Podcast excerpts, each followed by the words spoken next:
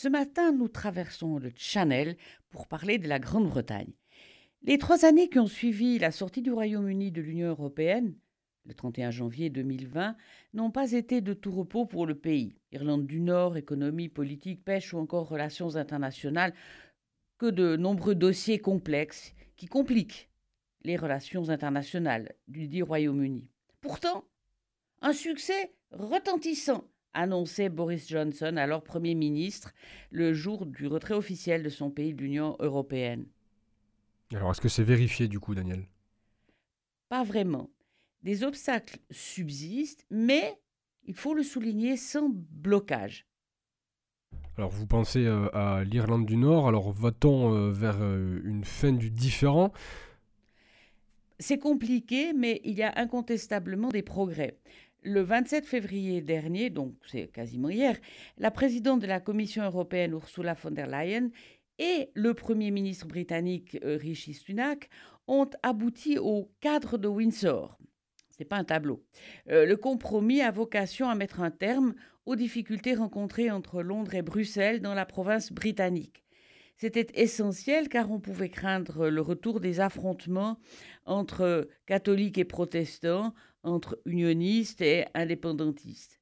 Le protocole signé en 2019 n'était pas appliqué. Le nouvel accord plus conciliant pour les Anglais pourrait régler les difficultés moyennant que chacun fasse un effort. Ce n'est pas gagné, mais ce n'est pas perdu non plus. Alors, euh, plus généralement, est-ce que l'économie du Royaume-Uni a-t-elle été affectée par le Brexit? Parce qu'il me semble que les partisans avaient pour slogan euh, reprendre le contrôle, take back control. Oui, alors cette fameuse expression, ça fait partie de ces euh, nationalismes fanfaronnants, genre euh, America First de, Trump. Finalement, ça ne veut pas dire grand-chose. En fait, euh, l'économie britannique a subi d'importants effets négatifs liés au Brexit, surtout mesurables un an après la sortie, donc à partir du 1er janvier 2021. Malgré la signature d'un accord de commerce définissant la nouvelle relation entre Londres et Bruxelles, qui permettent au Royaume-Uni de continuer à commercer avec l'Union sans droit de douane ni quota. Les échanges ne sont pas exempts de formalités administratives et de contrôles douaniers et sont ainsi moins fluides qu'auparavant. Rapidement, après le 1er janvier 2021, date de l'entrée en vigueur de l'accord, des difficultés sont apparues outre-Manche. Est-ce que vous pouvez préciser? J'y arrive. D'abord des pénuries de main-d'œuvre dans de nombreux secteurs. Le Brexit a en effet compliqué l'immigration des travailleurs venus de l'Union, ainsi une grave pénurie de médecins. Les métiers peu qualifiés sont aussi concernés, même au premier chef, par le manque de main-d'œuvre. En 2021, une pénurie de chauffeurs routiers avait notamment conduit l'armée à approvisionner les stations-service en carburant. Des pénuries alimentaires ont été subies à plusieurs reprises par les consommateurs du pays ces dernières années. Les tomates, brocolis ou encore poivrons sont récemment venus à manquer au Royaume-Uni. Il y a une réelle dégradation de l'économie britannique. Proche de la récession, elle accusait une inflation supérieure à 10% sur un an en janvier. Le Brexit a aussi généré une certaine instabilité politique.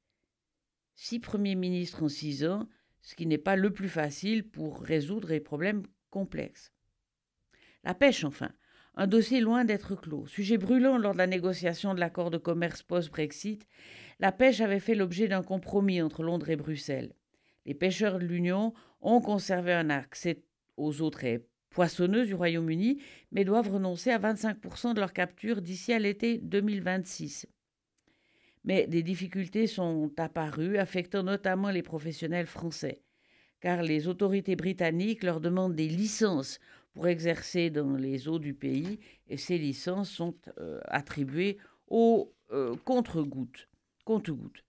Euh, d'autres pays d'ailleurs à proximité du Royaume-Uni comme l'Irlande sont aussi concernés. Donc les discussions avec le gouvernement britannique sont appelées à se poursuivre et c'est une solide épine dans le talon de l'harmonie. En revanche, en revanche, en matière de relations internationales, on peut noter sur le plan politique. On peut noter des positions rapprochées par la guerre en Ukraine.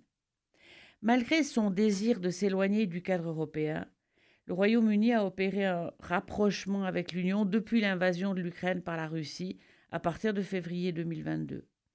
Car ce bouleversement géopolitique est venu euh, raviver les alliances traditionnelles euh, tout en gommant les différences d'approche d'un bloc occidental désormais particulièrement soudé.